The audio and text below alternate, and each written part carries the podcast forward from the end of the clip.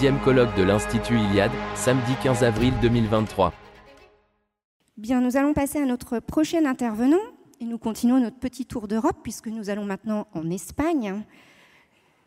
Monsieur, alors j'espère que je vais bien prononcer, José Javier Esparza, après avoir été rédacteur en chef de la revue Punto y Coma, directeur de la revue Esperides et chef de cabinet du ministère espagnol de la Culture, José Javier Esparza dirige aujourd'hui la section Histoire de l'ICEP, que tout le monde connaît, à Madrid, et tient depuis cinq ans l'émission El Gato al Agua chez El Toro TV.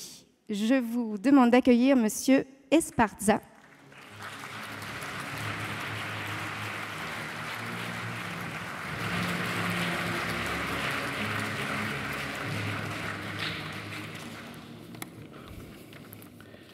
Señoras, caballeros, buenas tardes, queridos amigos, chers amis. Merci, merci bien à vous, merci bien à l'Institut Iliade pour me donner l'opportunité de prendre la parole ici. Et, et d'abord, mes félicitations parce que le spectacle de ces journées-là, c'est formidable.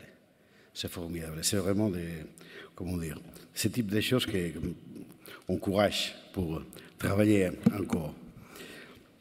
Merci bien aussi à Pierluigi Locchi, qui, c'est qui m'a provoqué à parler ici sur une question qui, qui est un peu difficile à cerner, la transmission. Bien, qu'est-ce que c'est la transmission? La transmission, c'est cela. C'est ce que nous, ce faisons aujourd'hui, ici. Et c'est aussi ce qui fait le, l'essentiel de mon travail chez nous depuis, depuis 30 ans.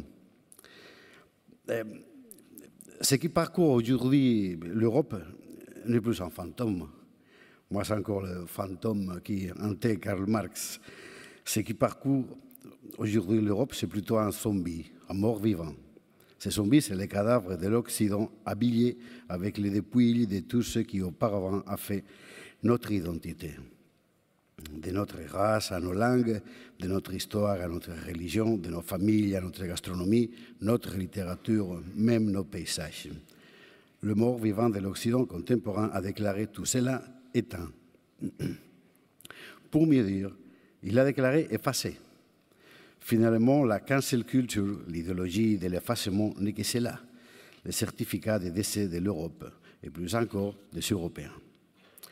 Cependant, je crois très important de retenir cela, cette idéologie de l'effacement, cette cancel culture, n'est pas une force étrange sortie de quelque part pour agir contre l'Occident. Non. La cancel culture est le fruit achevé de l'Occident lui-même. C'est le chemin même de l'Occident qui a mis les fondements de sa destruction. Emmanuel Todd dit que l'Occident se suicide aujourd'hui de sa propre idéologie. Eh bien, voilà toute la tragédie de l'Europe contemporaine. Plus précisément, voilà toute la tragédie de l'Europe moderne, de l'Occident moderne.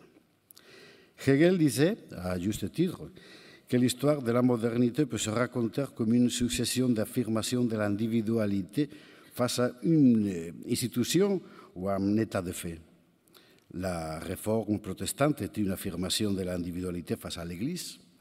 Les Lumières ont été une affirmation de l'individualité face à la connaissance orthodoxe. La Révolution, écrivait-il, a été une affirmation de l'individualité face à l'ancien ordre politique.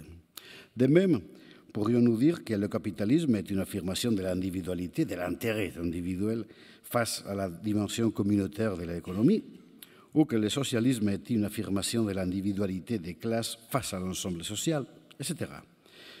Toutes ces affirmations de l'individualité ont toujours été formulées comme une émancipation de quelque chose, émancipation des liens qui hier unissaient les hommes et ces communautés.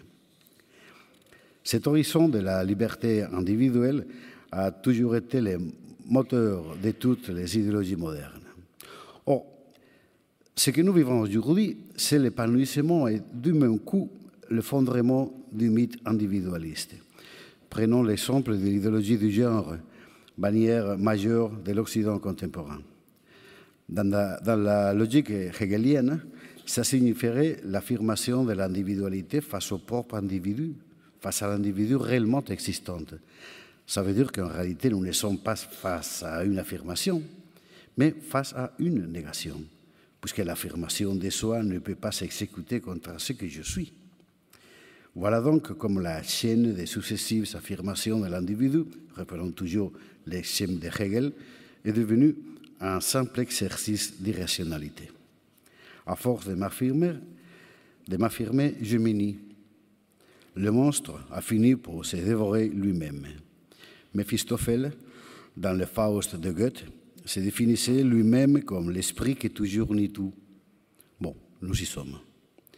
L'idéologie de l'effacement, cette cancel culture, donc nous pouvons la comprendre comme la phase terminale du chemin de l'Occident moderne. Toutes les affirmations successives de l'individu ont toujours précédé à l'immédiat effacement de ce qui restait derrière nous. Aujourd'hui, c'est tout qui s'efface. Parce que cette idée moderne de l'individu ne peut subsister qu'à condition d'annihiler tout ce qui s'oppose au libre vol de sa volonté. Et c'est par ça qu'il faut tuer même la mémoire de ce qu'un jour nous avons été. Je suis l'esprit qui toujours nuit, et c'est avec justice, car tout ce qui existait est digne d'être détruit. Il serait donc mieux que rien n'existait. C'est Méphistophélès qui dit cela. Méphistophélès est cette figure majeure du nihilisme moderne. Puisque rien ne doit exister, Méphistophélès va même détruire ce qui ne l'intéresse point. Et ce qu'il va faire avec la cabane des vieux Philémon et Baucis, des anciens qui vivent isolés de tout, mais dont la simple présence est insupportable pour l'esprit toujours ni. Ainsi, nous assistons de nos temps à l'annihilation même des fondements de la civilisation. L'homme et la femme, la famille, quelle que soit sa forme, la religion, quelle que soit son expression, la nature comme habitat de l'humain et l'humain comme habitat de l'esprit. Sur l'impératif majeur de la globalisation comme nouvel horizon d'un homme qui se veut transhumain, rien ne peut échapper au grand dessein jusqu'à l'autodestruction. La question est toujours, que pouvons-nous faire si nous voulons malgré tout faire résistance? Méphistophélès encore, lui, déclare, on peut poétiser sur les nuages, mais les pommes, il faut les mordre. Mordre les pommes, dans notre contexte, cela veut dire bâtir des instances de résistance. C'est ici que la transmission devient un instrument essentiel. Qu'est-ce que ça veut dire? Ça veut dire d'abord nous raconter sans cesse nous-mêmes. Voilà un très vaste front de bataille. Nous raconter en tant que femme, que femme et homme, en tant que père et mère et fils, en tant qu'espagnol ou français ou italien, en tant qu'héritier d'une lignée qui ne s'achève pas avec nous, mais qui doit rester vivant parce que notre survie ne concerne pas seulement nous, mais se subordonne à ceux qui nous sont précédés comme à nos successeurs. Toutes les armes, toutes les armes sont bien convoquées à ce combat-là. Ils concernent bien sûr l'histoire, mais aussi nos langues, notre culture, notre façon de vivre et mourir. Et des pommes à mordre, il y en a. On peut poser l'exemple de l'Espagne, qui est vraisemblablement, avec l'Allemagne, le pays de l'Europe qui est allé le plus loin dans la condamnation de sa propre histoire, est avec le Canada, les pays de l'Occident où l'effet de, de politique woke a été le plus important. Et c'est justement là, malgré tout, où sont les instances de résistance majeures. Je ne sais pas si vous savez ce qui se passe en Espagne. C'est pire encore qu'en France. Chez nous, depuis presque un demi-siècle, toute la mémoire collective des Espagnols en tant qu'Espagnols a été systématiquement proclamée maudite. On nous flagelle pour la longue période historique de la reconquête où les barbares chrétiens ont banni l'islam, ce miroir de civilisation et progrès. On nous flagelle pour la conquête de l'Amérique, où des sauvages blancs et chrétiens, et bien sûr espagnols, ont été noyés dans un bain de sang, les très pacifiques et démocratiques communautés des Indiens. On nous flagelle pour l'empire de Philippe II et pour la décadence du XIXe siècle on nous flagelle pour les bons, pour les pires.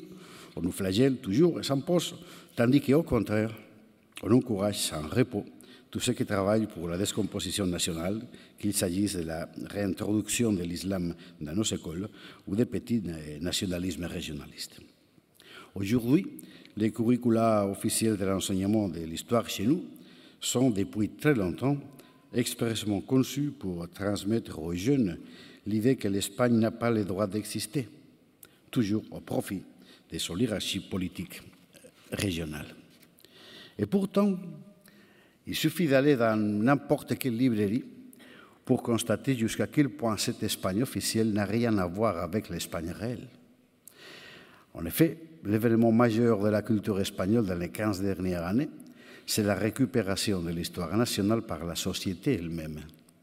Il y a chaque année une bonne euh, cinquantaine de livres dans cette démarche.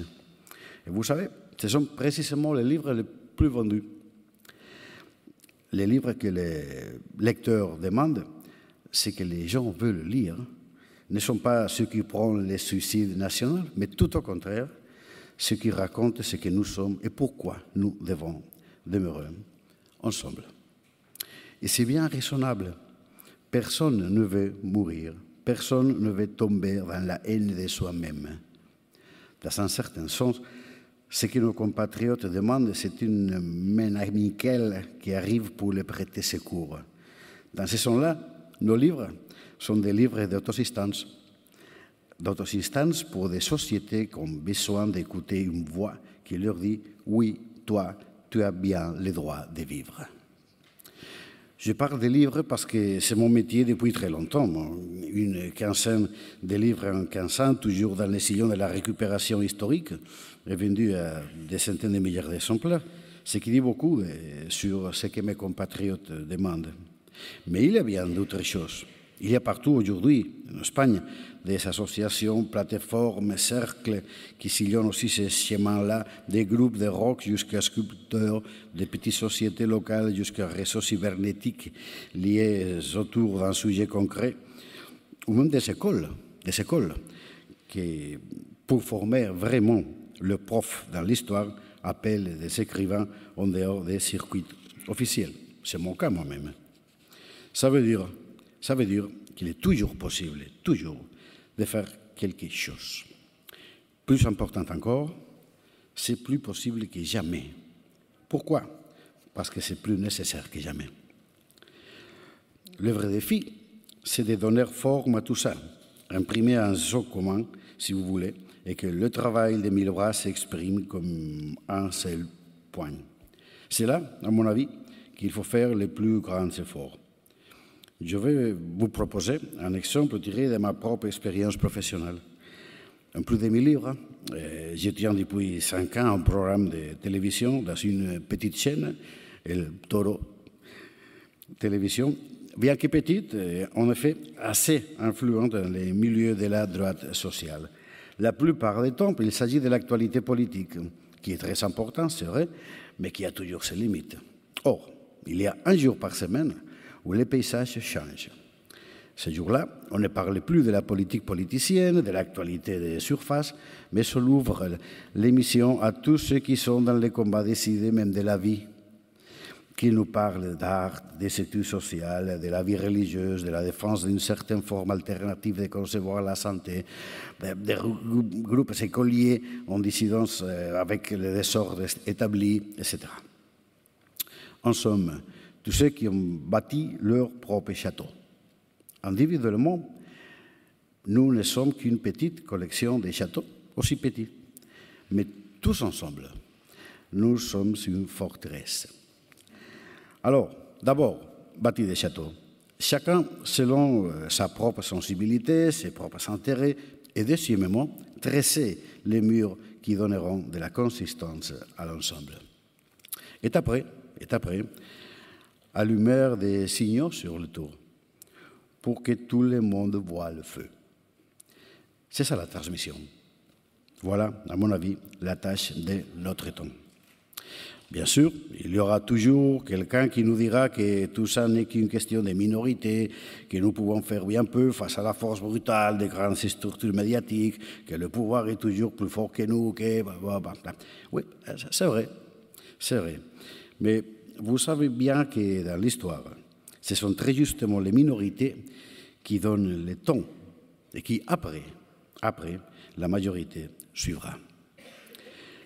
L'objectif aujourd'hui n'est pas que la minorité devienne majoritaire, mais qu'elle devienne décisive. Et la seule voie pour y arriver, c'est que ces très multiples et diverses voix parviennent à s'écouter et à se fondre en une, une même mélodie, cohérente, par-delà de la fragmentation du monde postmoderne. Encore une fois, de la transmission. Chers amis, je voudrais finir en rappelant encore une fois la cabane de Philémon et Baucis, ce vieux des paysans assassinés pour l'ibris nihiliste de Méphistophélès.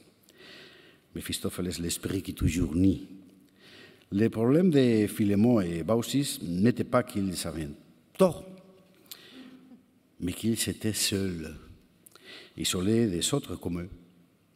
Aujourd'hui est venu le temps d'allumer le feu sur nos tours pour transmettre, pour nous reconnaître. Et ainsi, multiplier les espaces de résistance. Vous savez, chez nous, en Espagne, on évoque toujours l'épisode de Covadonga, les hauts lieux sur les montagnes des Asturies où la reconquête a commencé. Un tout petit point dans la géographie de l'Europe, une minorité, hein, dirait-on de notons. Mais c'est sur ces six petits points que l'histoire va tourner sur elle-même. Aujourd'hui, il est temps de construire une, vingt mille covadongas partout. C'est la mission et c'est ça la transmission. Merci beaucoup.